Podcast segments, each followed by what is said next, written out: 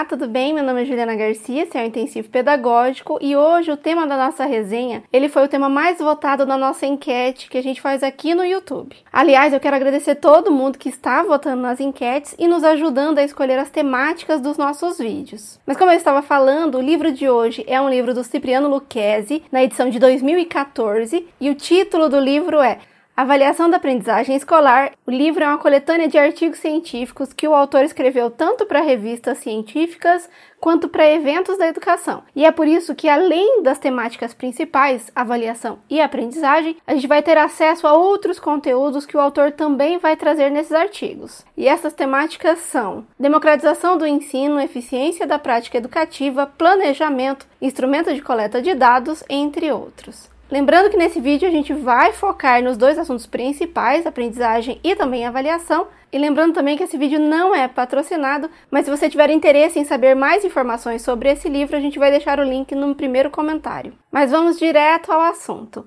Antes da gente entrar no assunto, na temática que o Lucchesi vai trazer pra gente, existe um conhecimento, um conhecimento prévio que é muito importante todos terem, ou que é importante a gente ter em mente quando vamos falar sobre educação, que é justamente conhecimento sobre aprendizagem. É por isso que eu vou trazer rapidamente os conceitos que o Vygotsky vai nos oferecer sobre a aprendizagem, o processo de aprendizagem e também sobre a função do professor. Com base na teoria de Vygotsky, a gente pode dizer que a aprendizagem ela é um caminho. É um caminho que nos leva a um ponto que nós vamos chamar aqui de A até um segundo ponto, que seria o nosso ponto B. Tudo que acontece durante esse percurso é o que nós entendemos por aprendizagem mas vou explicar na linguagem do Vygotsky. Quando nós vamos aprender algo novo, nós saímos de um primeiro ponto, um ponto inicial, que o Vygotsky vai chamar de nível de desenvolvimento real, aquilo que a gente realmente sabe. E aquilo que a gente quer aprender será chamado por ele como ponto B, ou nível de desenvolvimento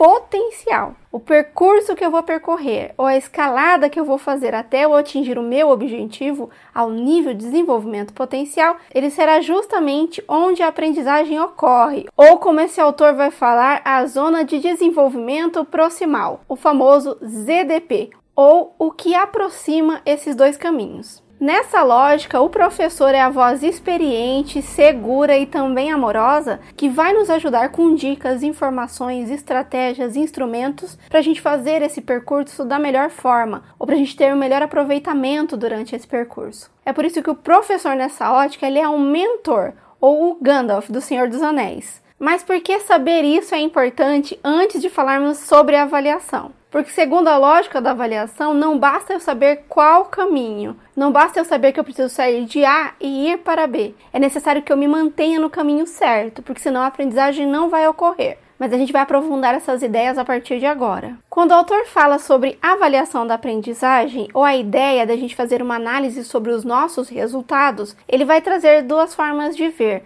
ou duas formas de enxergar esse mesmo instrumento. O primeiro chama-se pedagogia do exame, ou ele vai utilizar essa terminologia para falar sobre uma prática que existe dentro das escolas, e na segunda ótica ele vai falar sobre a avaliação da aprendizagem, ou o que ele defende nesse livro. Mas vamos começar então pela pedagogia do exame. Segundo o autor, o exame escolar, dessa forma como a gente conhece, ele surge por volta do século XVI e também XVII. E em palavras muito simples, é aquela velha lógica tanto do vestibular quanto do concursos públicos. Vou dar um exemplo ainda mais prático. Tanto nas bancas de vestibular quanto nas bancas de concurso público, há a figura de um aplicador de provas. A função do aplicador não é te ensinar, não é te ajudar a percorrer o caminho, é estar lá no final para verificar o que aconteceu. Então, em tese, no dia da prova, ele te entrega um papel, você resolve o papel, devolve para ele, ele verifica a quantidade de pontos que você atingiu, coloca em uma classificação do melhor para o pior ou dos aprovados para o reprovado, logo em seguida é publicada uma classificação para posteriormente você ser selecionado ou não para uma vaga. Veja que a função do aplicador ela é estritamente burocrática. Ele executa e faz algumas atividades que não têm relação com aprendizagem. Ele está lá só no ponto B. Ele não precisa saber de onde eu parti e nem o que aconteceu comigo. Não é função dele. Mas e quando o professor da educação básica, do ensino superior e também o professor de cursinho age de forma muito similar ao aplicador? Ou pior, quando as instituições de ensino e também as famílias valorizam só a função do aplicador e não a função do mediador que acompanhou e esteve ao lado do aluno durante todo o processo. O que acontece? Bem, o autor vai trazer um diagnóstico. Segundo ele, o sistema de ensino está interessado nos percentuais de aprovação ou reprovação dos totais de educandos. Os pais estão desejosos de que seus filhos avancem nas séries de escolaridade. Os professores se utilizam permanentemente dos procedimentos de avaliação como elementos motivadores dos alunos, por meio da ameaça ou o famoso: se você não fizer, eu tiro um ponto da sua avaliação. Os estudantes estão sempre nas expectativas de virem a ser aprovados aprovados ou reprovados, e para isso servem-se dos mais variados expedientes. Nosso exercício pedagógico escolar é atravessado mais por uma pedagogia do exame que por uma pedagogia do ensino, aprendizagem. Existe uma outra crítica que o autor vai fazer ainda sobre o percurso, principalmente do percurso que ocorre quando o foco está todo no final e o aluno tem que percorrer sozinho. Neste caso, o autor vai dizer que durante o ano letivo as notas vão sendo observadas, médias vão sendo obtidas. O que predomina é a nota, não importa como elas foram obtidas nem por quais caminhos. São operadas e manipuladas como se nada tivessem a ver com o percurso ativo do processo de aprendizagem. O autor também vai fazer uma crítica que esse tipo de pedagogia, tanto professores quanto alunos, ficam sempre muito focados na aprovação ou em treinar a aprovação e esquecem ou não dão tanta importância para o que vai acontecer depois da aprovação ou como esse conhecimento vai ser utilizado na minha vida. O ensino assim fica em segundo plano. E para finalizar sobre essa primeira temática, o autor faz um alerta. Esse tipo de visão ou a educação com esse foco, ela traz consequências para o aluno, seja no âmbito psicológico, pedagógico e também o social, já que você vai ser sempre medido ou julgado pela nota que você tira e a sua posição na sociedade também vai ser definida por esse mesmo indicador. Antes de nós iniciarmos o conteúdo sobre avaliação escolar, eu quero te falar que se você gosta de conteúdos relacionados à educação, resenhas pedagógicas e legislação educacional, não se esqueça de seguir esse canal porque a gente tem conteúdo inédito toda semana. Mas vamos voltar ao assunto.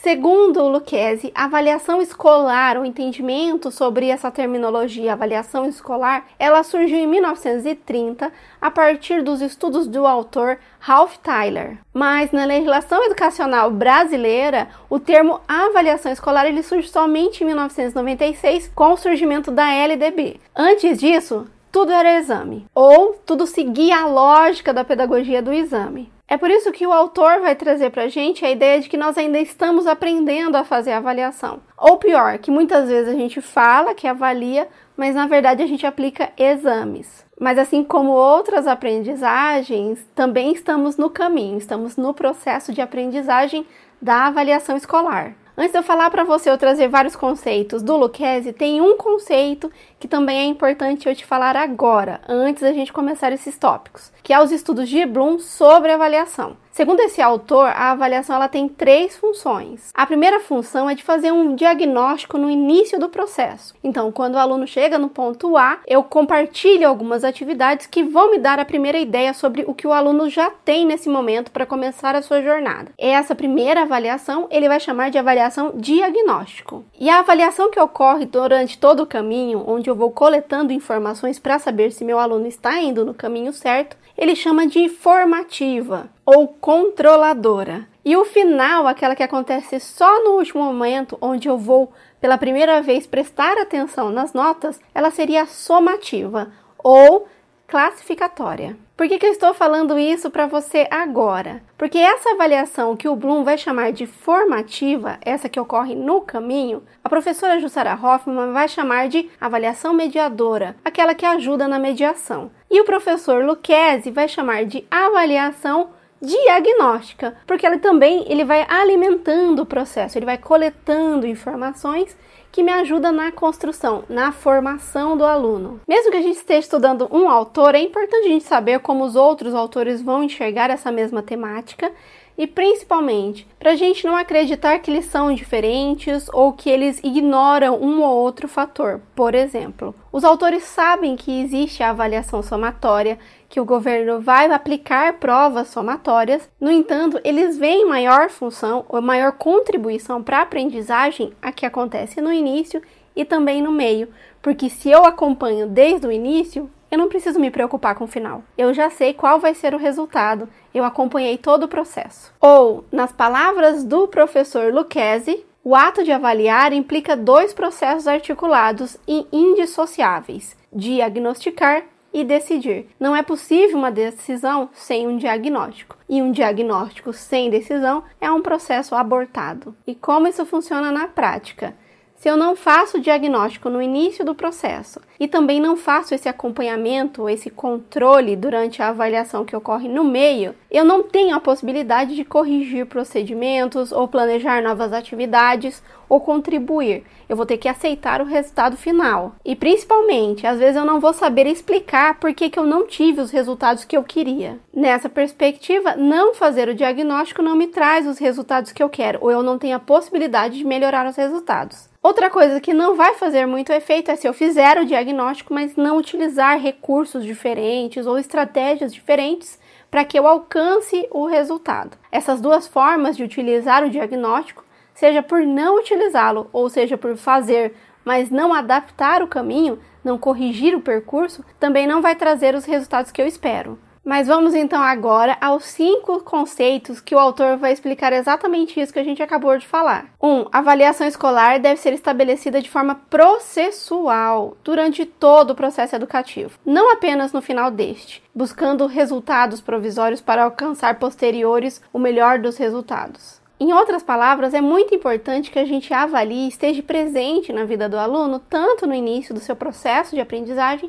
quanto durante todo o caminho. Essa avaliação que acontece só no final, ela é pouco efetiva, ou ela traz poucas possibilidades de a gente contribuir e ajudar o aluno a aprender efetivamente, e não só memorizar correndo para tirar uma boa nota na prova. Item 2. A avaliação é um juízo de qualidade sobre dados relevantes para uma tomada de decisão. Então, eu estou preocupada com a qualidade da aprendizagem do meu aluno e não com a quantidade de nota que ele vai ter ou não na prova, porque isso é consequência. É por isso que eu vou analisar os dados importantes, seja a prova, trabalhos, a participação dele em grupo, a realização de mapas mentais, a criação de vídeos, áudios e o que for preciso. E aí, a partir desses dados que eu vou coletar e analisar, eu tomo decisão sobre estratégias, recursos, brincadeiras, atividades que eu vou trazer para a turma e que vai ser mais eficiente ou mais efetivo na aprendizagem do aluno. Veja que esse tipo de aprendizagem ele é muito mais sofisticada. Ela prevê um professor muito qualificado e ciente de todo o processo. Ele sabe o que está acontecendo em cada momento. Citação 3. A avaliação realizada possibilita verificarmos se estamos atingindo nossos objetivos, ou seja,